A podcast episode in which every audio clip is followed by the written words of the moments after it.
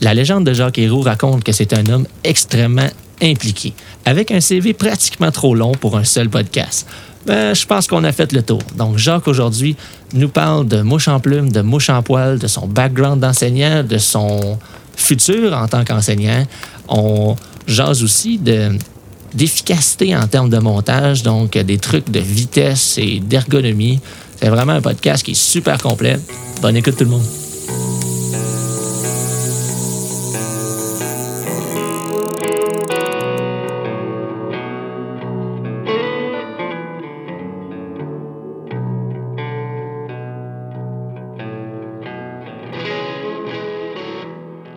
Salut Raph. Salut Luc, ça va? Ben oui, certainement. Euh, je trouve ça pas mal cool. J'ai une histoire pour toi. Quoi? Vas-y. Euh, ben, sais-tu, hey, on faisait des salons chasse-pêche. Euh, des salons, c'est avant le COVID. Ça, ça veut dire que ça faisait au moins 10 ans de ça. ouais, Donc, bah, là, d'hiver, avant le COVID, on, on faisait des salons chasse-pêche. Puis, euh, j'étais avec Benoît, j'étais avec Eric Boulard. On était dans le boot de Shore avec, euh, avec Benoît Farcy. Puis, on n'arrêtait pas, moi puis Benoît, de dire Jacques Héroux, il est donc bien cool. On n'arrêtait pas de dire ça. C'était comme non-stop. Je te dis, on, euh, autant dans ses jokes que dans sa carrière que dans tout. Puis aujourd'hui, on a Jacques avec nous. Salut Jacques. Salut les gars, comment ça va? Euh, ça va super bien. Euh, en, direct, euh, en direct du Nouveau-Brunswick? Oui, de Dieppe, plus précisément. Jacques, tu as une carrière qui est franchement impressionnante. Là. Je dois avouer que dans le travail de recherchiste un peu, quand tu écris Jacques sur Internet, tu tombes sur toutes sortes d'affaires. On va faire un, un peu le tour de ça. À la base, tu es un passionné de la pêche au saumon. Oui, surtout. Surtout la pêche au saumon. Euh, Nouveau-Brunswick, euh, surtout Nouveau-Brunswick, maintenant, il y a le bord rayé, mais il y a, euh, il y a quelques années, c'était principalement du saumon. Oui, ben, c'est encore principalement le saumon, là, à cause des rivières Miramichi, Restigouche et la rivière Nipiziguit. Mais euh, comme tu dis, de plus en plus le bord rayé là, et, dans les euh, dans les, euh, les rivières du Nouveau-Brunswick, comme au Québec, là, puis en Nouvelle-Écosse, fait que de plus en plus de- d'adeptes sont bord rayés. C'est sûr que dans ma génération, à moi, du haut de mes 26 ans, on dirait que c'est plus commun, mais j'imagine que vous 50 ans, il y en avait passablement moins. Au niveau de, au niveau de ta carrière, tu as commencé comme un. Tu étais un prof. Oui, j'ai fini. euh, tu sais, j'ai euh, déménagé au Nouveau-Brunswick surtout pour euh, aller à l'université. Moi, j'étais un joueur de basketball. euh, j'étais sur euh, euh, l'équipe junior du Québec quand j'étais jeune, puis j'ai joué au Cégep à Rimouski. Puis là, j'ai été un peu, j'ai été repêché pour venir jouer à l'université de Moncton. Fait que je suis venu ici euh, surtout pour faire du sport. Fait que j'ai un, un bac en éducation, surtout éducation physique. Puis c'est ça, j'ai commencé ma carrière à enseigner aux adultes au collège communautaire du Nouveau-Brunswick.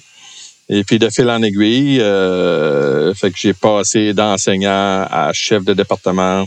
Et puis j'étais longtemps dans le développement des affaires et des programmes pour euh, le collège communautaire de Dieppe, parce que je demeure à Dieppe, on a un collège ici. Et puis, euh, puis la fin de mes, euh, mes dernières années de carrière était surtout, euh, j'étais doyen euh, euh, des études, c'est-à-dire pour toute la province de Nouveau-Brunswick dans le développement des programmes, des programmes de métier, des programmes de justice surtout. hein. Tu pêchais-tu à la mouche dans ce temps-là? J'imagine que oui. Ah oui, oui, moi je suis natif de Cabano euh, dans le Témiscouata, dans le bas du fleuve. Puis j'ai commencé à pêcher à la mouche, j'avais 10 ans. OK. Puis j'ai commencé à faire des mouches à peu près à l'âge de 12 ans. Là. Ça fait que c'était euh, comme un, un petit gars d'un petit, d'un petit village. là. Chez nous, il y avait juste deux, trois affaires à faire. Là. On jouait on jouait au hockey sur la patinoire, à la patinoire, hein, quand il y avait de la glace. Là. On finissait assez de bonne heure. Puis le restant du temps, on allait à la chasse, à la pêche ou faire des mauvais coups. Là. C'est un ou l'autre. Ouais, c'est ça, j'allais dire. Moi aussi, je viens d'un village, il y a des mauvais coups là-dedans, faut pas ça. les oublier. Non, non. ça faisait partie Ça- intégrante de la vie. Ça fait partie de ça. Ça fait partie de notre développement. Avais-tu Ben oui. avais-tu accès à des fly shops proches de, chez- de chez vous, euh, Jacques? Euh, j'avais, il y avait un magasin, ben, Camino, c'est pas gros, il y avait un petit magasin de sport. Puis euh, le monsieur, c'était un pêcheur, fait qu'il y avait toujours des mouches, des moulinets, puis des. C'est là que j'ai commencé à acheter mes premières mouches. Puis, euh, mais euh, il y avait, mon père avait un hôtel, puis euh, il y avait un client qui venait à l'hôtel chez nous, puis c'était un monteur de mouches. Et puis j'ai appris à monter des mouches euh, un peu avec lui là, les soirs. euh, en prenant une bière. C'est lui qui prenait de la bière, pas moi. là. Puis, euh, T'avais, t'avais 12 ans, là? ouais, c'est ça. Ça j'ai appris à faire des mouches, puis ça m'a toujours resté, là. euh, ça m'a toujours resté. Puis, puis vous savez, vous autres, les gars, quand, quand tu commences à, à, à patauger dans la pêche à la mouche, tu reviens plus, là. euh, parce qu'il n'y a pas beaucoup de monde qui revient à, à la pêche au, euh, à la quincaillerie, là. Ça fait que tu utilises, un- tu pêches juste à la mouche, là. Ça fait que Mhm. ça s'est développé euh, Ouais, même ouais. de fil en aiguille. On a, on a beaucoup trop de fun. Donc, dans ton coin de. Est-ce que tu pêchais au saumon au Québec aussi? Non, j'ai toujours Ça- pêché à la truite. Tu sais, puis vraiment comme plusieurs, là, euh, quand tu commences jeune, j'ai pêché à la truite euh, dans les ruisseaux, puis autour du lac Témiscouata. Euh, mon père aussi, on avait un, mon père avait un chalet en arrière de lac des Aigles, qui est pas loin de Cabano. C'est appelé le lac Saint-Guy. Puis vraiment, c'est là que j'ai appris à pêcher à la mouche. Euh, je vais vous conter une petite histoire, c'est vraiment intéressant. Euh, J'ai appris à, à pêcher, comme moi, comme je j'avais 10 ans. Et puis mon père avait ce chalet-là. Puis il y avait juste quatre chalets autour du lac. Et puis dans ce temps-là, je pêchais à troll avec mon père. J'avais 9-10 ans. Puis mon père, mon, on trollait. C'était un tout petit lac. Il y avait de belles truites dans ce petit lac-là. Puis il y avait un monsieur, notre voisin, monsieur Dubé, lui, c'était lui et sa femme pêchaient à la mouche. Ah, puis moi, j'étais j'étais ébahi de voir, comment c'était beau, euh, comment c'était gracieux, puis etc. Puis euh, l'été suivante, euh, son épouse est décédée. Et puis, on arrive le printemps, le lac est ouvert, on, se prépare pour la pêche, mon père et moi. Tout d'un coup, ça cogne à la porte. Puis, M. Dubé, euh, euh, c'est lui, notre voisin, puis il dit, il demande à mon père, il dit à Conrad, il dit, crois-tu que Jacques, ça l'intéresserait de venir pêcher avec moi? Moi, je suis tout excité de ça. J'ai dit, hey, père, je vais pas pêcher avec toi. Je vais pêcher avec, pêcher avec M. Dubé, je vais apprendre ce qu'il fait. Ça fait que j'avais près de 10 ans. Fait que là, il m'a donné la canne, une petite canne en bambou que son épouse, euh, que la madame, elle avait. Fait que j'ai commencé à pêcher à la mouche avec lui. Puis il m'a tout montré dans ce temps-là, les leaders, puis les mouches, puis tout, etc. Puis j'ai jamais mis un verre sur, euh, une, sur une canne à pêche après ça. Jamais. Est-ce que tu, est-ce que tu clenchais ton père? À la mouche? Dans la Euh, mouche, mais éventuellement. Ben, si tu quoi? que, j'ai, j'ai, dans mon expérience, j'ai pêché beaucoup avec mon père après. Mon père, il trollait, puis moi, je pêchais à moi. J'étais debout, puis je, je castais, puis euh, euh, mon père, lui, aimait troller. Puis j'ai toujours trouvé que mon père, en trollant, lui, il pognait plus de truites que moi. Mais à moi, je prenais les plus grosses mouches, les plus grosses truites que lui. Ah, c'est un bon deal, pareil. C'est un bon dire. À la fin, on avait la même poids. dans, dans le Ah, panier, il y avait le, Mais il avait le même pot. J'ai souvent trouvé ça à mouche euh, comparativement au verre. Là. Je trouvais que moi, je sortais des plus grosses truites que lui. Là. Quand, on trouvait le, le nid, on appelle. Là. Ouais, c'est, Nice. quand même. euh, Fait que c'est le même que j'ai appris, c'est le même que j'ai appris à pêcher. Euh, le même que j'ai appris à pêcher à la mouche avec. euh, puis de fil en aiguille, M. Dubé m'a donné la canne, puis j'ai continué à pêcher par moi-même, puis à m'acheter. Puis là, j'allais au petit magasin du coin, m'acheter des mouches. Et puis deux ans après, j'ai appris à faire des mouches, puis etc. etc. c'est quand même, c'était le bon temps là, quand je me souviens d'aller au petit magasin du coin aussi, acheter Ouais. des mouches, puis de toutes les scraper d'un roche, puis tout. là, il était tout échevelé, mais ça marchait pareil dans le temps. Ça. Non, non, non, il n'y en avait pas de problème. Il y, a- il y a de quoi de magique là-dedans. Et maintenant, avec beaucoup de connaissances, on dirait que tout semble légèrement plus complexe et compliqué, mais le- il y avait de quoi de beau dans, dans, dans tout ça, assurément. Et une fois déménagé au Nouveau-Brunswick, bon, tu es devenu un athlète olympique de basket. Puis, euh, ouais. euh, devenu- puis c'est, de ce côté-là là, que ça, ta passion continue de se développer, puis fortement influencé, j'imagine, par le Nouveau-Brunswick pour la pêche au saumon. C'est ça. T'es embarqué dans, le- dans le bateau. Ouais, parce que, comme probablement plusieurs jeunes, là, j'ai été trois, quatre ans là, dans le temps de l'université. Euh, j'ai ralenti à faire des mouches ou à pêcher. Là. Les étés, je travaillais. Euh, les hivers, j'étais à l'université. Fait que j'avais pas beaucoup de temps pour pêcher. Mais quand que j'ai commencé à travailler, euh, comme moi, j'étais un bon joueur de golf. Je jouais beaucoup au golf. Mais on dirait que ça l'a pas. j'ai revenu à la pêche assez rapidement. Et puis là, j'ai commencé la, rivière Miramichi, à peu près à une heure et demie de, de, de Dieppe où je demeure. Ça fait que j'ai commencé à aller plus pêcher le saumon sur la rivière Miramichi. Puis j'ai recommencé à faire des mouches. Puis de fil en aiguille, là, je me suis acheté, euh, me procurer une roulette parce que quand j'étais enseignant, j'avais deux mois et demi l'été de, de, de libre. Donc, euh, je passais mes étés sur la rivière Miramichi à, à, à- à pêcher le saumon. Puis l'hiver, ben les soirs, ça, je faisais des mouches ou euh, j'enseignais la pêche à la mouche, des cours. Mais c'est là que j'ai commencé à pêcher le saumon, c'est sur le Miramichi. T'as-tu eu des personnes qui t'ont appris à pêcher le saumon? T'as-tu eu des mentors ou des personnes qui t'ont influencé là-dedans? Euh, pas vraiment. Là, je sais pas qu'on. J'ai rentré dans une. J'avais trois, quatre amis qui étaient des pêcheurs au saumon. Et puis, euh, je les ai suivis. Là. Les autres avaient des roulottes. C'est là que je me suis procuré une roulotte. Il y avait un, parc à roulottes. Là. Puis, euh, là, je les suivais. Puis, Dans le fond, euh, une chose une, chose que j'ai appris avec euh, avec l'expérience, là, euh, c'était tous des gars qui avaient plus d'expérience que moi au saumon. là. C'était de, quand j'étais jeune, j'allais à la truite pour prendre beaucoup de truites. Quand j'ai arrivé pour pêcher le saumon, c'est ça que je voulais faire. Puis j'avais, entre autres, un de mes amis, lui, il arrivait sur la fosse, il s'assisait, fumait une cigarette, prenait une petite drink, il regardait la rivière. Puis il prenait 5, 10, 15 minutes avant de rentrer dans la rivière. Puis il m'a toujours dit, Jacques, faut que tu analyses ton, point d'eau, où sont les courants. Ça sert à rien de rentrer dans l'eau tout de suite. Tu sais, si tu vois si les saumons bouger, si des possibilités, tu relaxes.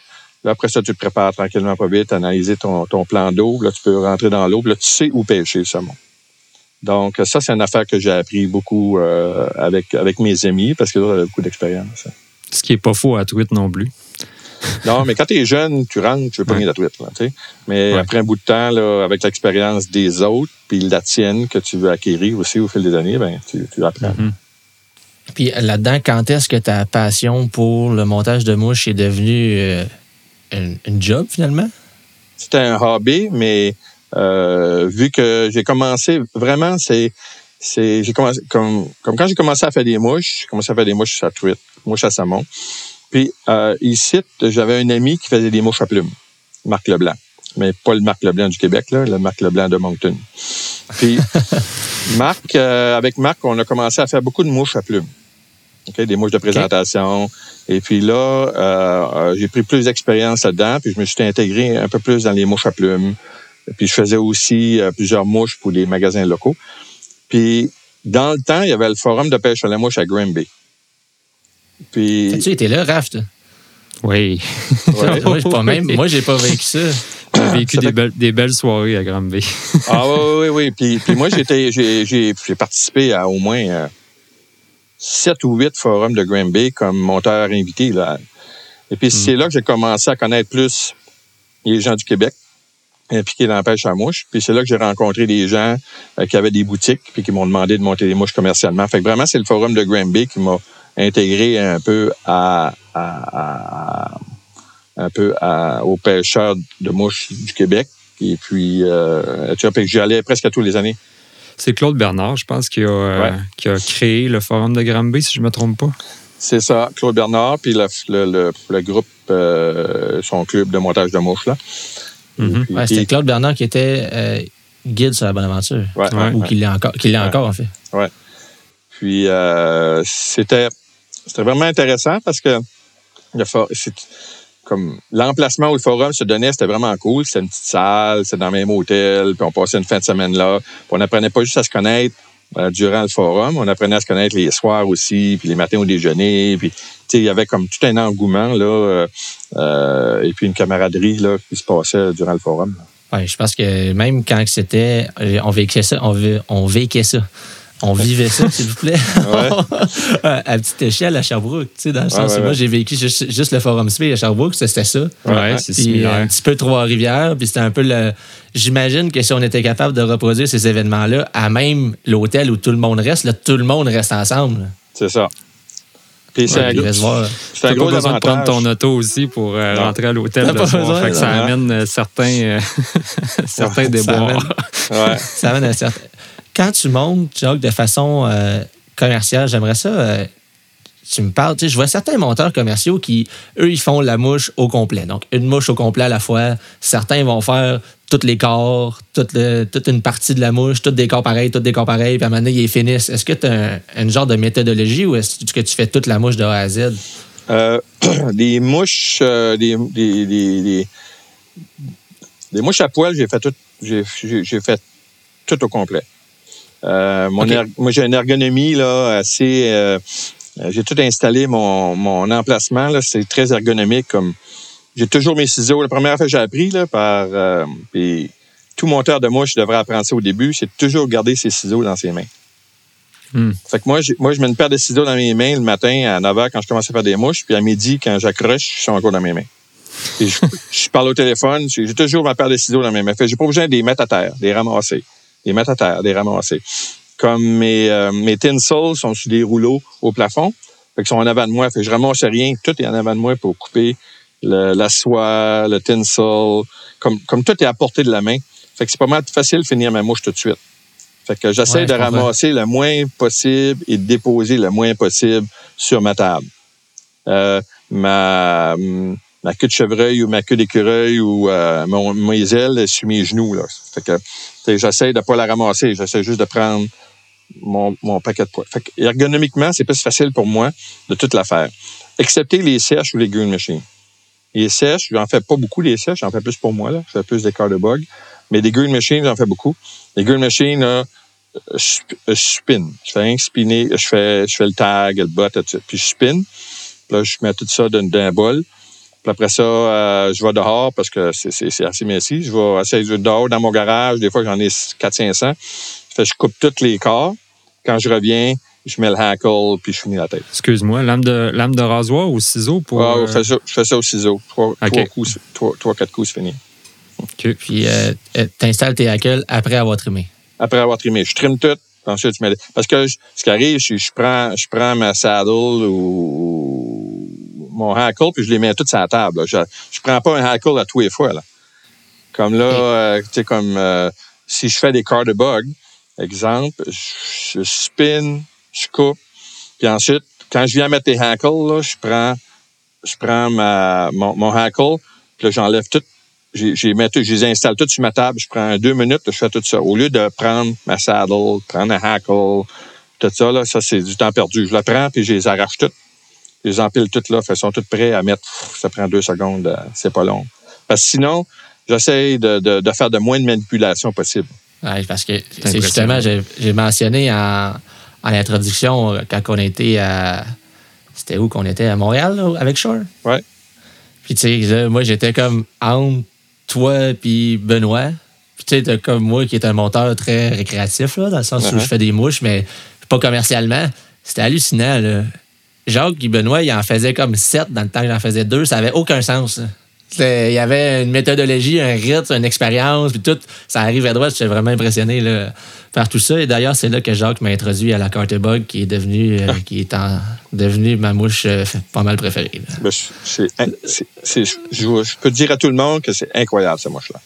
Ouais, je sais pas ce qui. ce qui- Ah ben, en fait, c'est du poil de chevreuil. C'est rien de plus simple. là. Moi, c'est Luc, Mais- c'est Luc qui me l'a fait découvrir, puis euh, c'est ça. Moi aussi, c'est rendu une de mes mouches euh, préférées. ça marche.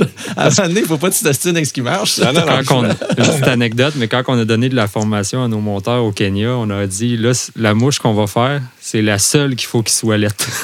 C'est ça. Elle a le droit d'être laite, celle-là. Plus qu'elle est laite, plus qu'elle est bonne.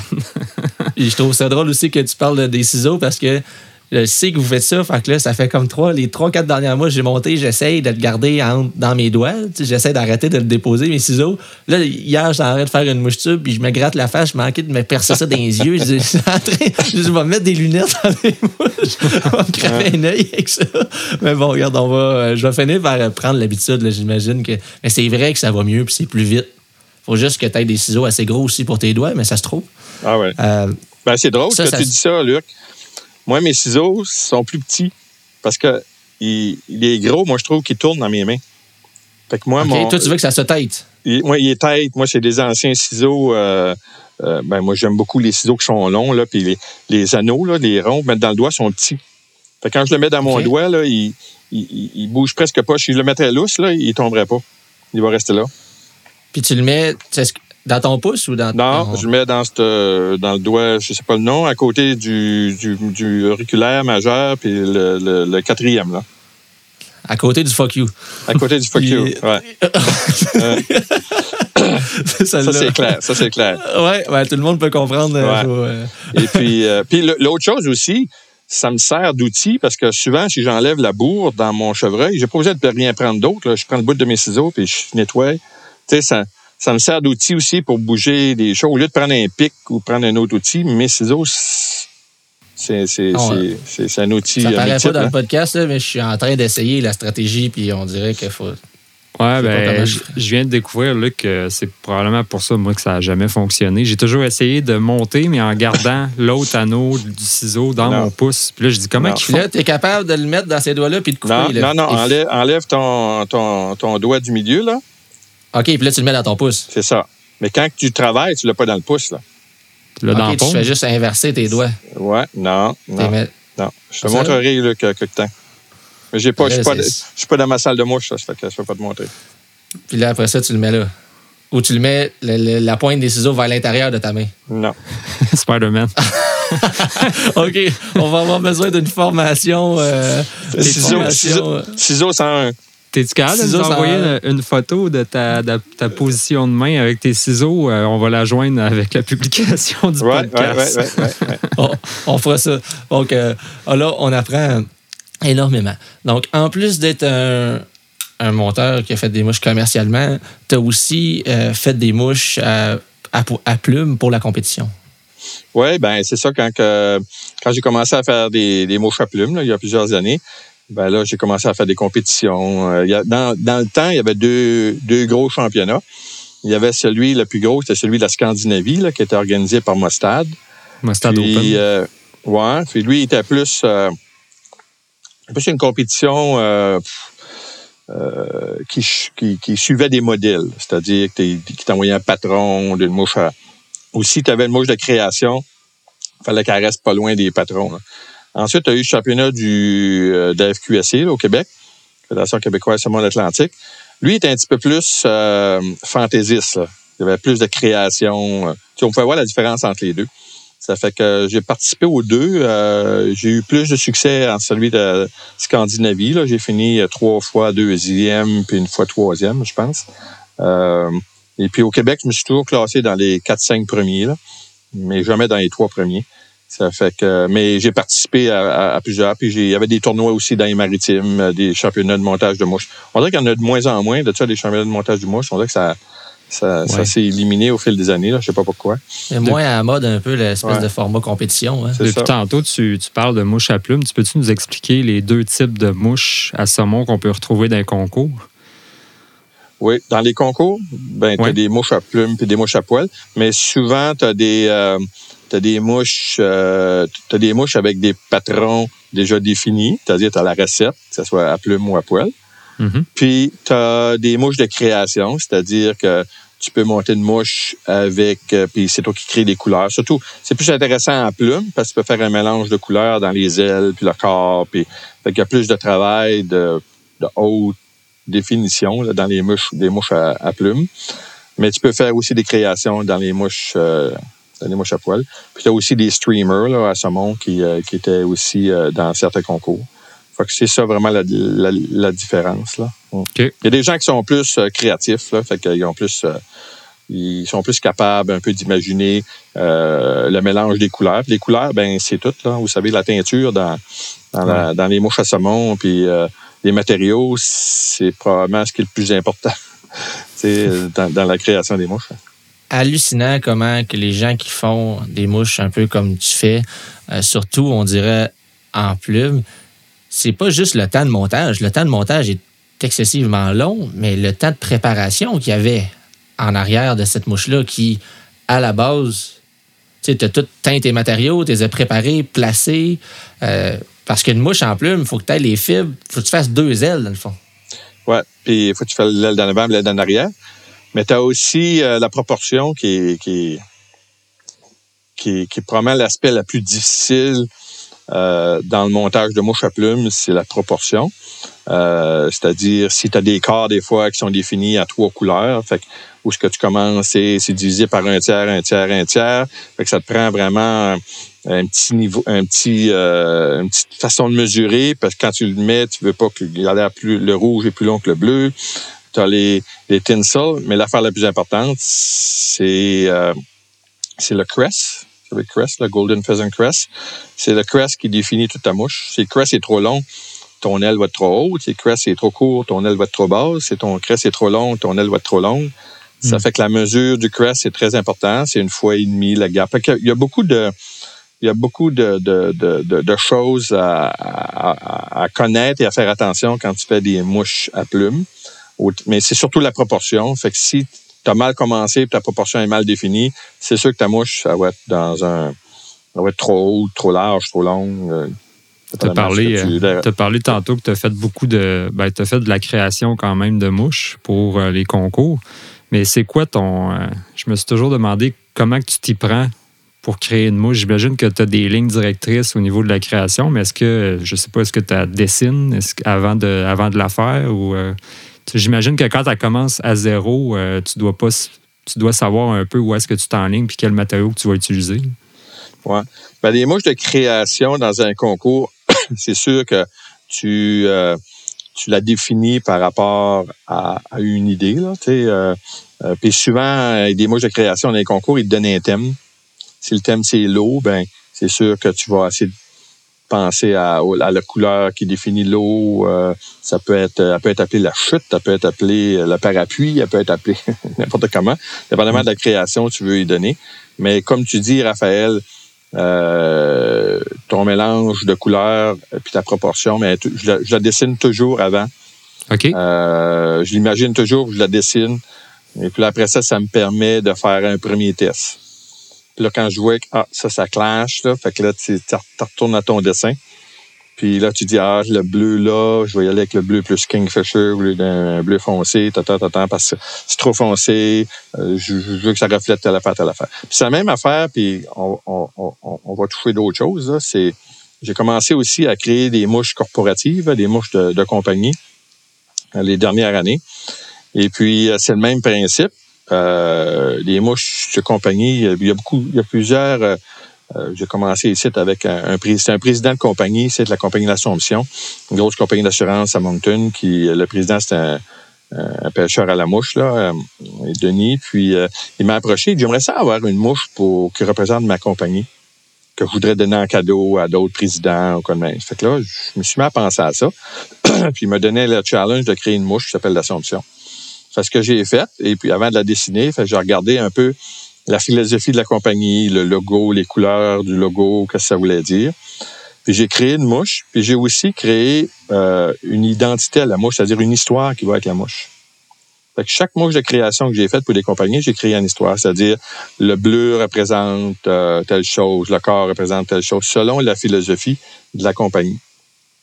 Ça fait que j'ai créé la mouche l'Assomption, je l'ai faite et à poil, parce que lui, il le pêcher avec.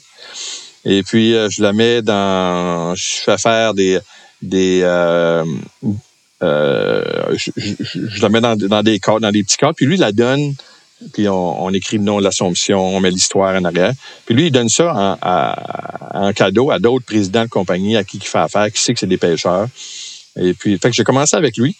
Et puis après ça, j'ai fait la mouche pour Bobby Orr. Bobby Orr, il était ici pour euh, une présentation spéciale. Puis lui, c'est un grand pêcheur au saumon. Bobby Orr, il pêche beaucoup euh, la, la, la, la cascapédie. Ah oui, c'est un gros pêcheur au saumon. Fait que j'ai commencé, j'ai créé la mouche de Bobby Orr. J'ai écrit une histoire. Comme, comme vous le savez bien, c'est des couleurs de, de, de Boston là, qui sont sur la mouche. J'imagine. Et puis, oui, je savais ça, moi, c'est sûr. Et puis, et puis, la mouche, je l'ai, et puis la mouche, je l'ai appelée The Leaper en anglais.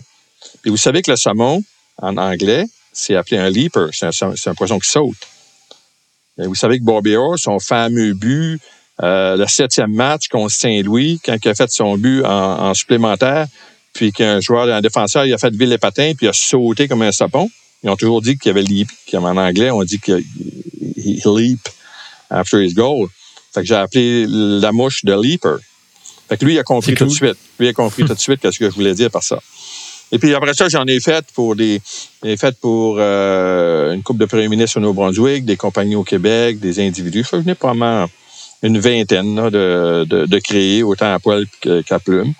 Puis même euh, quand c'est à poil, les gens me demandent, les, les présidents me demandent de mettre ça sur des épinglettes. Fait qu'ils euh, peuvent remettre une petite épinglette à un ami, un client potentiel, puis là, tu mets ça sur ton chapeau, etc. Fait que ça, ça a évolué au fil des années, puis j'en fais, euh, j'en fais, euh, présent, je n'ai pas créé, ça fait trois, quatre ans, mais à tous les années, j'en fais pour ces ces, ces PDG-là. Euh, les présidents qui en veulent d'autres, pour, comme je viens juste d'en envoyer là, à, un PDG là, qui a une dizaine de corps puis des épinglettes parce qu'il veut en redonner de nouveau à d'autres, d'autres personnes, etc. Cool. Fait que de, de, de, fil en aiguille, là, ça a évolué, là, la création d'un concours, la création corporatif. Puis, euh, je m'amuse avec ça. Moi, j'aime bien ça. C'est hot. Autant, c'est là qu'on voit tout le processus de, du côté artistique, autant avec l'histoire, tout, c'est vraiment complet. on voit aussi que si tu fais des mouches pour des PDG, des affaires de même au Nouveau-Brunswick, il y a une culture de la pêche qui est installée au Nouveau-Brunswick, certainement. Ah on ferait ça à Montréal, il y en a un méchant paquet qui pêche pas au monde. Non, c'est ça. non. au Nouveau-Brunswick, euh, surtout à cause de la rivière Miramichi, euh, il y a beaucoup de. Il y a beaucoup, c'est comme surprenant de voir au Nouveau-Brunswick, euh, quand tu parles des gens, ils ont toujours un mononcle ou un grand-père ou une matante qui a monté des mouches ou qui pêche euh, à cause de la rivière. Vous savez, la rivière Miramichi, c'est une rivière historiquement très, très, très, très reconnue. Et Miramichi, c'est pas une rivière, c'est un système d'une dizaine de rivières. Là. Fait que historiquement, c'est reconnu pour la pêche au saumon, autant pour les résidents que les non-résidents. Il y a beaucoup d'Américains encore qui ont des chalets et qui viennent pêcher ici. Là. Mm. Vraiment impressionnant. Puis tu as mentionné aussi que tu écrivais les histoires euh, avec les mouches, puis tout ce qui était relié à la compagnie, puis tout. Donc, ça te. Tu fais pas juste pour les mouches, tu l'as aussi fait dans des livres. C'est ça, oui, oui. Donc, avec. Euh, donc, je crois que le livre Salmon Country, c'était un de tes projets d'ailleurs. Oui, ben ça c'est oui, ça, ça c'est un gros projet que j'avais dans ma tête. Euh, j'avais j'avais toujours l'idée d'écrire un, livre ou de faire quelque chose. Puis c'était soit sur le montage de mouches, puis ça c'est venu après le montage de mouches. Puis euh, en parlant des gens, euh, on dirait que j'ai j'ai réfléchi à ce qui serait le plus euh, le plus intéressant à présenter à une maison de publication. Parce que quand tu envoies une idée euh, d'un livre, ben ça passe à un comité. Puis c'est, le processus est super long. Là. Faut que tu peux pas penser aujourd'hui faire un livre puis la semaine prochaine il est fait là. Le processus il est long. Ça fait que quand j'ai pensé à faire euh, le livre Salmon Country, euh, j'ai réfléchi comme faut, j'ai parlé à du monde, etc. Et puis je voulais avoir un livre qui était pas juste sur la pêche au saumon, qui était aussi sur les, les gens, les destinations, un petit peu ce qui s'est passé au Nouveau-Brunswick, les lodges, puis je voulais pas juste des lodges non plus, là.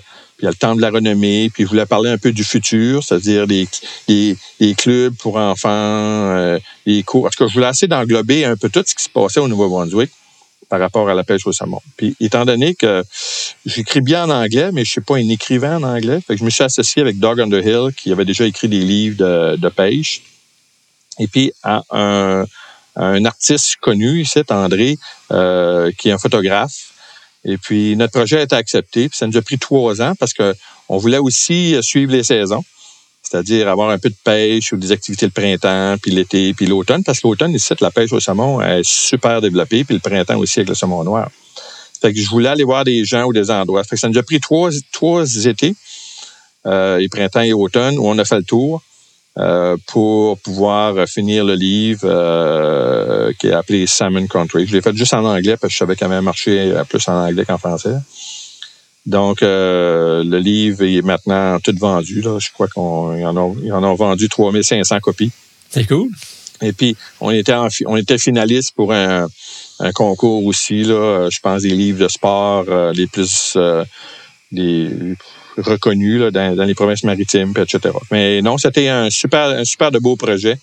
Euh, pour moi, là, essayer de, de, mettre dans un même livre un peu autant l'histoire de la pêche, mais c'est pas juste un livre historique, là, c'est un livre euh, aussi d'actualité, là, ce qui se passe euh, au niveau de tout ce qui entoure la pêche au saumon, les gens, les destinations, les endroits, etc. Vous avez essayé de faire quelque chose de complet niveau de. C'est ça, un livre. Puis on fait la, la, la, la, maison de publication, ils ont fait un livre avec un couvert rigide en plus. Fait que c'est encore plus beau. Hein, c'est encore plus. Euh, plus euh, un, livre que tu peux garder dans, ta, dans, une collection. Vraiment cool. Puis, tu n'as pas juste fait celui-là aussi. Je pense qu'au niveau de plus des Québécois, celui que. Je ne sais pas combien de monteurs de mouches ont ça sur leur atelier. Le, le livre Tes mouches pour le saumon atlantique. C'est ça. Ben ça, ça, c'était l'autre projet parce que euh, quand j'ai parlé à ma maison de publication, euh, j'ai dit ça. J'ai dit ça fait longtemps qu'il n'y a pas. Parce que le dernier bon livre sur les mouches à saumon, c'était celui de Stuart and Allen. Hmm. Il y avait eu celui de Paul Mariner. Hein? C'est récent, ça. c'est pas récent. C'est pas récent en tout. puis il était, il, était difficile à trouver. Puis c'était un excellent livre. Puis il y avait celui de Paul Mariner et tout, qui était différent. Là. Mais euh, moi, je voulais avoir un livre euh, euh, d'actualité sur les mouches qu'on utilise aujourd'hui. Puis je le voulais bilingue aussi. Et puis, euh, ça, c'était un petit peu difficile à faire avaler à ma maison de publication parce que c'est une compagnie anglophone. Nous autres voulaient faire un livre en français et un livre en anglais. J'ai dit non, non. J'ai dit, la plupart des monteurs de mouches francophones connaissent cette terminologie en anglais, mais ce serait intéressant de l'avoir aussi en français. Fait que ça, c'était ma plus grosse difficulté, c'est trouver la bonne terminologie en français de tous les matériaux, puis etc. Parce que puis Denis Poirier, longtemps passé, avait fait un lexique super intéressant. Et puis je me suis basé beaucoup sur son lexique. Je voulais pas chercher un livre de France non plus, pour avoir des, des termes qu'on n'utilise pas. Fait que j'ai essayé d'être un peu euh, un peu réaliste, là, tu sais, de, de, de, pas faire de quoi là, qui, est chiant là, lire, puis qu'on comprend pas. Ça fait que non, c'était une super de belle réussite, mais surtout que je me suis associé à sept monteurs, sept excellents monteurs avec moi qui m'ont aidé dans, dans, dans, la charge de faire des mouches, puis de trouver la bonne recette, puis etc. Ça fait que des gars comme Paul Leblanc, c'est drôle, j'ai trois Leblanc. Paul Leblanc, Marc Leblanc, j'ai le Marc Leblanc du Québec, puis Marc Leblanc du Nouveau-Brunswick. puis Bob McDonald en Nouvelle-Écosse, puis j'ai un monteur de Terre-Neuve, puis j'ai un monteur de du Nouveau-Brunswick, puis j'ai un monteur américain aussi, que lui, il avait des idées un peu différentes qui étaient super cool. Donc, euh, tu sais, j'avais sept excellents monteurs qui, euh, qui ont travaillé avec moi, fait qui, qui a donné un, peu plus de renommée aussi euh, au livre. Définitivement. Puis c'est, euh, j'adore les photos qui sont dans le livre. C'est le fun. Euh, quand que, des fois, je manque d'inspiration, j'ouvre ton livre puis euh, je check dedans. J'essaie de voir que c'est, je fais un pattern. Ah, celui-là, j'ai jamais essayé. On en fait, va en faire une douzaine. Puis ça, ça devient super intéressant de voir qui, qui a fait ça. Puis il y en a des modèles. Est-ce que tu sais qu'il y a combien de mouches dans le livre? Je crois qu'il y en a 288. Ah, il y en a assez, en tout cas. c'est vraiment un super de beau livre. Le, livre euh, le livre est super accessible aussi dans tous les bons fly shops au Québec. Fait que le monde qui veut s'en procurer un, euh, c'est assez facile. C'est ça, puis il n'est pas, pas super dispendieux non plus. Je pense que ça se vend à peu près 25 pièces. C'est dans un magasin, je suis pas sûr, là, mais c'est à peu près ça. Fait que c'est pas un livre qui est cher. Là, puis euh, j'ai essayé de le faire aussi avec des spirales que tu peux l'ouvrir au complet. Là, tu peux le plier en deux, là, si tu veux, là, pour pas qu'il craque au milieu. Puis, on, on se promène partout avec ça. Moi, le mien, en bas, là, il, il, y, a, il y, a, des paquets de poils d'ours puis de chevreuil par-dessus. Puis, ça fait qu'il est ciré aussi pour pas que... Euh, pour, pour, pour, protéger les pages. Fait que, ils ont fait un excellent travail, je pense, pour un peu que ça réponde aux besoins de tous les moteurs de moi. Ah, définitivement. Toi aussi, d'ailleurs, euh, avec tout ça, là, ça en fait. Là, puis, tu sais, dans ton, il en reste plein d'affaires dans ton CV. En plus, c'est vraiment pas tout ce que tu fais. C'est ça qui est malade. je regardais la liste, puis le podcast avancé, puis là, je dis, ouais. Le podcast avance, je dis, on, on, on, a fait le, tiers. on, fera pas le tour, ça finira pas. Euh, euh, donc, tu l'as mentionné vite fait aussi. Euh, au Nouveau-Brunswick, il y a un temple de la renommée du saumon atlantique dans lequel tu fais partie. Oui, c'est ça. Ben, il y a le musée de la pêche au saumon euh, de l'Atlantique à Dogtown. Puis à l'intérieur du musée, puis c'est un très gros musée. Là. à l'intérieur du musée, il y a aussi le temple de la renommée euh, de la pêche au saumon. Et puis euh, euh le temple de la renommée, ce qu'ils font, c'est qu'à tous les années, ils, ils, ils, acceptent là, un, un, monteur de mouches habituellement, une personne qui a travaillé au niveau de la conservation, puis une personne qui a travaillé dans une pourvoirie. Puis ça peut être aussi euh, un guide ou un propriétaire qui, s'est impliqué euh, beaucoup au niveau de la pêche au Nouveau-Brunswick. Et puis, je me, trouve, me souviens pas, en 99, en tout cas, longtemps passé, là. longtemps passé. longtemps passé. Euh, on m'a, on m'a, on m'a introduit un peu, on m'a introduit au, temple comme monteur de mouches. Ça, fait que j'ai été, j'ai été chanceux là de d'avoir eu accès euh, ou être introduit au temple de la renommée. Là. On, peut, euh, on peut voir ta face dans le temple. C'est ça, hein, une grosse photo avec mes mouches. bon, je vais aller voir ça euh, si jamais je viens faire un, tour. Euh, est-ce que tu es encore impliqué au sein du Conseil du saumon? Moins, là. Je suis plus impliqué. Ben, j'ai été impliqué longtemps au niveau du Conseil du saumon du Nouveau-Brunswick, qui fait partie de la, Fédération du saumon de l'Atlantique. Euh, j'ai laissé une couple d'années euh, passer parce que j'en avais trop. J'ai aussi mon club de montage de mouches à Dieppe qui, prend super de mon temps. Puis je travaille encore avec le forum euh, de Dieppe, là, où je suis un petit peu moins impliqué que je l'étais quand on l'organisait mon club, mais je suis encore impliqué là-dedans. Ça fait que plus mes mouches, plus les petits-enfants, plus ce travail-là. Fait qu'il fallait que je laisse aller des choses.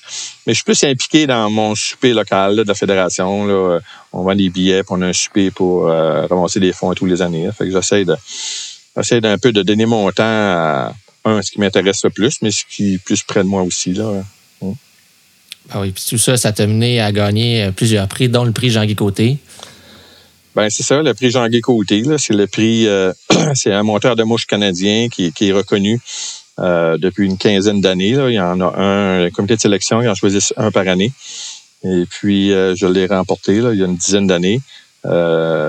puis c'est canadien, c'est pas juste québécois au Nouveau-Brunswick. Là, c'est il y a un comité pan-canadien qui qui détermine une personne. Puis j'ai été chanceux. C'est surtout c'est un prix c'est pas juste c'est pas juste un prix de popularité pour la qualité de tes mouches. Je pense que c'est un prix qui est offert aux gens qui ont qui ont donné beaucoup de temps. Hmm. beaucoup en rapport à euh, l'implication. Puis, euh, C'est ça, au montage de mouches. Et puis, euh, donc, j'ai. et puis, le troisième prix, juste, c'est-tu en. Ah ouais, go. Ah, Toi, c'est bien d'aller, hein? Oui, le, conseil, le conseil de conservation, le, le Wildlife Federation, Canadian Wildlife Federation, le Conseil de conservation du Canada, quelque chose du genre. Euh, eux donnent des prix annuellement, puis euh, je ne sais pas comment ça j'ai gagné ça, mais euh, il y a à peu près 7-8 ans, 7-8 ans, on m'a appelé et on m'a dit que j'avais été proposé pour gagner un prix de conservation. Et puis, c'est un prix pan-canadien, euh, fait qu'il donne trois, quatre prix par année. Mais il y a un prix sur la conservation. Puis euh, tout mon CV que tu parlais tantôt là, a, dû y passer. Là. Et puis on m'a donné le prix euh, canadien euh, de, quelqu'un qui a travaillé toute une partie de sa carrière au niveau de la conservation. moi, c'était du saumon de l'Atlantique. Wow. tantôt, tu as, dit, euh, as dit quelques fois que tu étais chanceux, tu savais pas pourquoi. Moi, je regarde tout ce que tu fais, puis de la manière que tu parles aux gens, puis que tu t'impliques. Je crois pas que c'est de la chance parce qu'il y a beaucoup de. Tu as créé ta propre chance, c'est vraiment, vraiment intéressant. Est-ce que tu te considères comme euh, à la retraite? Euh, je suis à la retraite de. Je suis à la retraite de, l'enseignement. OK. Mais je commence juste ma carrière. L'enseignement professionnel, dans le fond. C'est ça. Mais je commence juste ma carrière au niveau de la pêche. Je, je, commence juste, là. OK, ça avait juste commencé. non, non. Euh, c'est, sûr que je suis à la retraite. Euh, puis comme un petit peu tantôt ce que je te disais, euh, j'essaie de m'impliquer dans les choses que j'aime faire puis que je veux faire. je pense que c'est ça la retraite, c'est pas d'arrêter c'est de faire ce que tu as envie de faire euh, selon ton rythme. Mon rythme est encore assez élevé là, parce que les étés, là, j'étais gérant d'un lodge de pêche. Euh, là, j'ai arrêté ça. Mais euh, je fais beaucoup de mouches, puis mon club, il me tient encore beaucoup à cœur. Même avec la pandémie, on est encore impliqué par des Zooms, puis etc. Puis à la forum. Puis je suis aussi impliqué avec des compagnies de pêche, comme je suis ambassadeur canadiens pour les aider avec les pro-staff, etc. Fait j'ai beaucoup d'implications qui, qui, qui, qui, me tient occupé, mais c'est une occupation qui m'intéresse, puis je le fais sur mes propres termes. Si le matin, ça ne me tente pas de faire des mouches ou de rien faire, ou de faire un podcast, je le chute de côté. et puis, euh, je fais ça. Puis si après-midi, ça me tente euh, d'aller faire de la raquette avec mon épouse, on fait de la raquette. Puis demain, ça me tente de faire 10 heures, monter des mouches, je monte des mouches pendant 10 heures. Ça, c'est la retraite, ça. Ça fait que ça, c'est. Puis en, en tant que tu la santé, il euh, faut que tu m'impliques. Là. Tu sais, je continue de m'impliquer. Là. Oui, puis tu as un nouveau projet qui va être euh, qui va rentrer au printemps. Nouveau projet, euh, un nouveau projet en lien avec Codal. On l'a mentionné dans le dernier podcast. Tu vas donner des cours, des cours, des cours de pêche, dans le fond, généralement, ben, avec Codal en tant qu'instructeur du Nouveau-Brunswick. C'est ça. il y avait au Nouveau-Brunswick, il y, avait, il y a une école de pêche qui existe déjà sur la Miramichi, juste en anglais. Puis quand j'ai un de mes amis, Sébastien, qui, s'est porté acquéreur des chalets Restigouche aux abords de la rivière Restigouche, Kedgewick, euh, puis en parlant avec Sébastien, lui, il veut que son entreprise, euh, qui est une pourvoirie, soit plus axée sur la chasse et la pêche. Euh, et puis que j'avais déjà donné des cours pendant plusieurs années dans la région de Dieppe sur la pêche à la mouche. Je sais qu'il y a un besoin en français. Ça fait qu'on donc on s'est dit, mais pourquoi qu'on on n'approche pas Codal, puis qu'on leur demande pas voir s'ils veulent pas s'impliquer avec nous autres, puis essayer de développer un peu euh, euh, leur, euh, leur pédagogie qu'ils ont développée au fil des années, qu'on l'implante pas au Nouveau-Brunswick. Et puis, on avait déjà euh, l'expertise, etc. Ça fait que, donc, on fait, on était, on a accepté, on travaille en partenariat avec Codal. Et puis, on va commencer cet été à offrir des cours de pêche à la mouche sur les abords de la rivière Estigouche surtout pour les en français, surtout pour les résidents du Nouveau-Brunswick à cause d'une petite barrière qu'on a au niveau de, la pêche. Mais euh, éventuellement, on va comment on va voir cet été comment ça va fonctionner, comment ça va évoluer. Puis si on voit qu'il y a un plus grand intérêt, on pourrait même l'offrir en anglais, on pourrait l'offrir en français dans la région de Bathurst, Edmundston, ou prendre des gens du bas du fleuve, on, on verra. Là. Mais on va commencer à petite échelle cet été. Et puis euh, déjà, je pense que nos dates sont déjà sur le site de Codal et puis nos euh, notre information, Sébastien et puis moi. Fait qu'on est deux instructeurs. Là. Sébastien est un peu plus spécialisé dans euh, les Canadiens humains.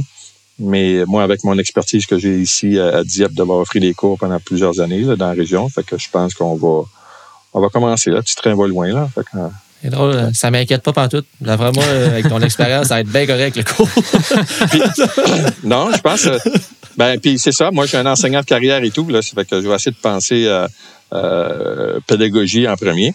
Puis euh, Sébastien me disait que l'année passée, il y avait eu plusieurs demandes de clients euh, qui étaient intéressés à suivre des cours, puis ils voient la rivière, puis ils voient les pêcheurs. Puis, comment on fait pour s'intégrer? Ça fait que on va. C'est euh, définitivement la meilleure façon de commencer, à mon avis. Non, non, c'est ça. C'est un peu à ce moment-là qu'on avait commencé à en discuter, justement. Puis. Euh, tu sais, souvent, je pense que ça faisait pas partie des plans de, de Codal l'année passée de vouloir s'étendre au Nouveau-Brunswick. Par contre, l'expansion, ça dépend pas souvent de notre volonté, ça dépend juste de trouver les bonnes personnes. C'est difficile de trouver du monde avec une réputation comme euh, Jacques Héroux ou Sébastien, euh, puis euh, aussi qui sont capables d'enseigner parce qu'un enseignant puis un bon pêcheur, c'est deux choses complètement différentes. Tant mieux si tu as les deux, mais souvent, c'est difficile de trouver des bons enseignants avec justement un background pédagogique comme que tu as. Fait que sérieusement, c'est un privilège de vous avoir les deux. Si jamais vous avez la chance aussi d'aller voir les chalets Restigouche, ça a l'air de quoi? C'est hot. C'est une méchante belle place. Mm. J'ai vu ça, leur site Internet. Je me suis dit, quelqu'un qui se fait un genre de séjour, euh, de, fait une fin de semaine dans le chalet, puis il fait le cours de pêche en même temps, tu as moyen de te faire toute une fin de semaine. Ah oui, c'est super beau. Euh, puis même, même pour la chasse ou la pêche, ça, ça fait que un très beau coin. Puis euh, Geneviève, Sébastien aussi, ils sont en train de un peu de mettre ça, mettre ça à jour. Hein. Ça fait, c'est une belle place, mais ça n'avait pas été ça n'avait pas été mis à jour comme tel. mais là, ils sont en train de développer ça puis de, de, de, mettre ça aux années 2020. Ben oui. Est-ce que, est que tu pêches encore avec tout ça? oui, oui, oui, oui, oui, Ben, vois-tu, j'ai eu la chance euh, les deux derniers étés euh, au, au, lodge où j'étais euh, comme gérant. Mais vu que, vu avec la pandémie, on avait un petit peu moins de clients. Puis avec l'eau basse, on a fermé assez tôt. Ça sert à rien de fermer des clients quand l'eau est très basse. Ça fait que j'en ai profité, euh, même quand l'eau est basse, euh, il y a des saumons encore, là. Mais on n'avait pas de clients, j'en ai profité un peu cet été, là. T'as mis, as mis ton grain de sel là-dedans? Non, j'ai mis mon bug là-dedans. T'as mis ton bug. Est-ce que c'est ta mouche préférée? Ah, vous pouvez pas vous imaginer. Un, il faut savoir comment la pêcher parce que ça se pêche différemment euh, qu'un bomber ordinaire. Parce que c'est pas une mouche qui flotte beaucoup, beaucoup, beaucoup. Mais au fil des années, moi, euh, la Carter Bug, quand M. Euh, Carter a créé sa mouche-là, c'était juste du poil naturel de chevreuil, euh, un peu plus pâle, avec un, des chinois vraiment cheap, puis avec un hameçon qui pèse pas, puis c'est encore bon. Mais moi, les cinq, six dernières années, j'ai fait une Carter Bug avec du poil crevette. J'ai une Carter Bug avec une bande rouge. J'en ai une avec une queue vert fluo. J'en ai une toute blanche avec un hackle jaune. Ça, c'est excellent quand il fait chaud. Fait que j'en ai, j'en ai, j'ai ajouté un peu des couleurs, un peu comme les bombers, mais tout dans le style Carlebug. Exactement le style Carlebug. Puis l'été passé, je peux vous dire, la blanche avec du hackle jaune, là, ben, j'ai pris un 42 livres euh, avec ça. Puis, je sais pas comment ça se fait, ils, prennent ça très agressivement. Comme, hmm. Plus qu'un bomber. Là. Quand, comme quand ça touche l'eau, des fois, il pas encore sous l'eau, là. Il la voit descendre, puis il te ramasse ça, c'est, fou. J'ai, super bien fait les dernières années avec des Carlebug. C'est vraiment cool. C'est une observation que j'aurais tendance à être d'accord. J'ai besoin de la faire plus, mais on dirait vraiment qu'ils apprennent plus franche. Ah oui, oui. Et le taux de, le taux de, de, ferrage il semble être meilleur. Je ne sais pas pourquoi. Je ne suis pas venu à une explication encore, mais ça marche. Je pense, je pense qu'elle va devenir de plus en plus populaire avec le podcast. elle sera plus bonne. Tout le monde elle, va être brûlée. C'est fini. on, vient de la brûler. C'est pas grave. Aucunement. Euh, est-ce que si tu avais, euh, si avais un temps de ta vie où est-ce que tu pouvais pêcher, si tu avais, mettons, tu pouvais remonter dans le temps et puis pêcher n'importe quand, tu repêcherais quand? Euh, 30 ans passés. Les premières années, je pêchais sur Miramichi. Il y avait du saumon. Ah, il y en avait, là, il y en avait plus? Ah oui, il y en avait plus. Et puis, euh, comme 80, les années 80, là, c'était, il y a eu des, on a eu des grosses années. C'est sûr que l'année, je pense, c'est 2011, qui était la grosse année. Je tu 11 ou, je pense, je c'est 2011. Il y a eu une très, très, très, très grosse année, une dizaine d'années passées, où, euh, partout, là, au Québec, Miramichi, Restigouche, là, il y avait des saumons à sortir par les oreilles, là. On sait pas comment ça se fait. Euh, mais les années 80, là, c'était des, c'était des grosses années, puis j'ai déjà vu là, euh, des 100, 150 saumons par été, là, facile. Par pêcheur. Oh! Par pêcheur? Ouais. Ah, c'est du saumon, ça, là. Ouais. Ça fait hmm. mais euh, je pense qu'avec les changements climatiques euh, et tout ce qui se passe, puis je pense qu'il n'y a pas juste un, un, élément là, qui, il n'y a pas juste un, facteur ou un élément qui donne de la difficulté au saumon, là, il y en a plusieurs. Puis quand c'est pas un, un été, c'est l'autre l'autre été. Là. Ça fait que, euh, donc, ça devient de plus en plus difficile. Puis, euh, mais je vais vous dire, euh, je pense que ça s'améliore un peu. Je vois un petit peu d'amélioration au les dernières années. Oui, il y a certainement, même si ce n'est plus ce que c'était le 30 ans, il y a encore de la belle pêche à faire. Ah oui, oui, il y a de la très belle pêche à faire. Il y a encore, il y a encore de la très belle pêche à faire. Est-ce que ça fait plein de questions que je te pose. Toutes tes réponses sont tout le temps excellentes. On est super content. Est-ce que tu vends des mouches aux particuliers ou c'est seulement les business et ces affaires-là? Non, j'en vends à des particuliers aussi, là, euh, avec mon site Internet, malgré que c'est pas. Euh, je pousse pas trop ça parce que j'ai pas beaucoup de temps.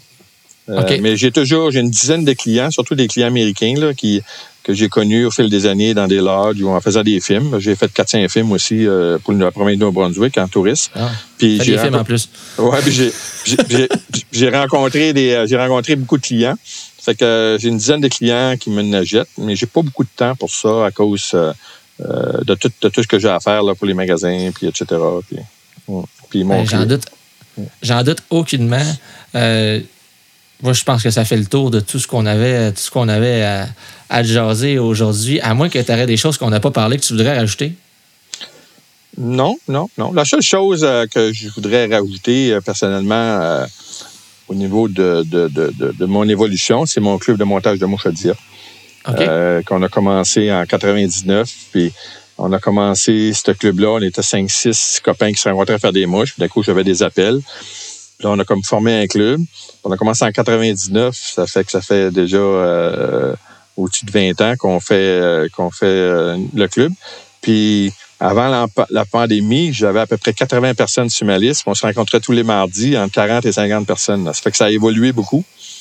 Puis le ah club a permis à plusieurs d'apprendre à faire des mouches, apprendre à, ils, ont, appris à connaître des amis aussi, parce que le plus difficile souvent, c'est de connaître des gens pour aller à la pêche.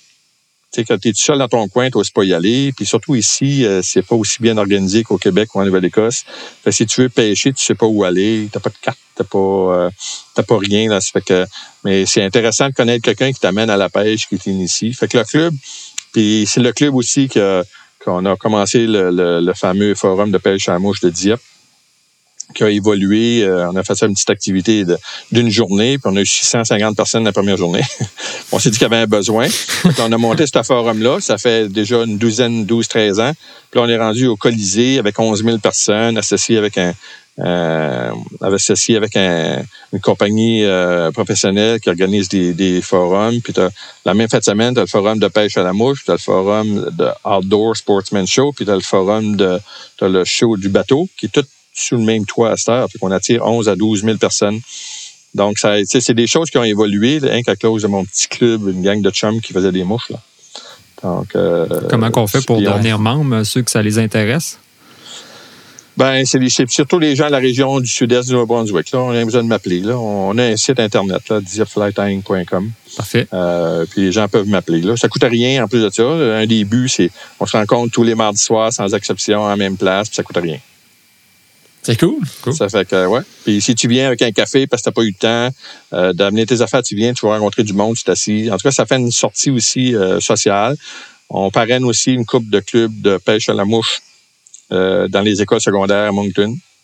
Donc, tu sais, donc, bon an, le club a évolué. Puis, euh, fait que ça, c'est, quelque chose qu'on a monté, là, deux, trois gars avec mes amis, là. C'était quand, puis je suis pas mal fier de ce qu'on a fait, là. Ah, il y a de quoi être fier aussi. Puis, euh, ton implication est vraiment extrêmement appréciée. Euh, j'imagine qu'il va y avoir d'autres projets. J'ai pas l'impression que tes projets vont arrêter, étant donné que ta carrière de pêche ne fait que commencer. Ben c'est ça. C'est un, petit, un petit jeune là-dedans. un petit jeune, définitivement un petit jeune. Puis moi, Raph, autant que les autres, on va avoir le plaisir de te croiser dans un événement ou encore euh, peut-être bien sur une rivière. Ça serait cool, ça aussi. Oui, oui. Ben, j'avais l'intention d'aller te trouver cet été. là. OK. Ben, c'est bon. tu viendras me trouver. avec mes carnets tu viendras avec tes counterbugs. Fais juste, euh, on s'en parlera bientôt parce que ça commence à avoir moins de, il commence à avoir moins de disponibilité, mais c'est sûr qu'on on va faire tout ce que je peux pour te faire une place. Un gros merci pour ta participation au podcast. C'était extrêmement apprécié. Puis, on souhaite une super bonne pêche cet été. Euh, merci, les gars, de m'avoir invité. Euh, ça fait plaisir de, parler de pêche en plein milieu d'hiver. yes. Merci, Jean. Salut. Salut.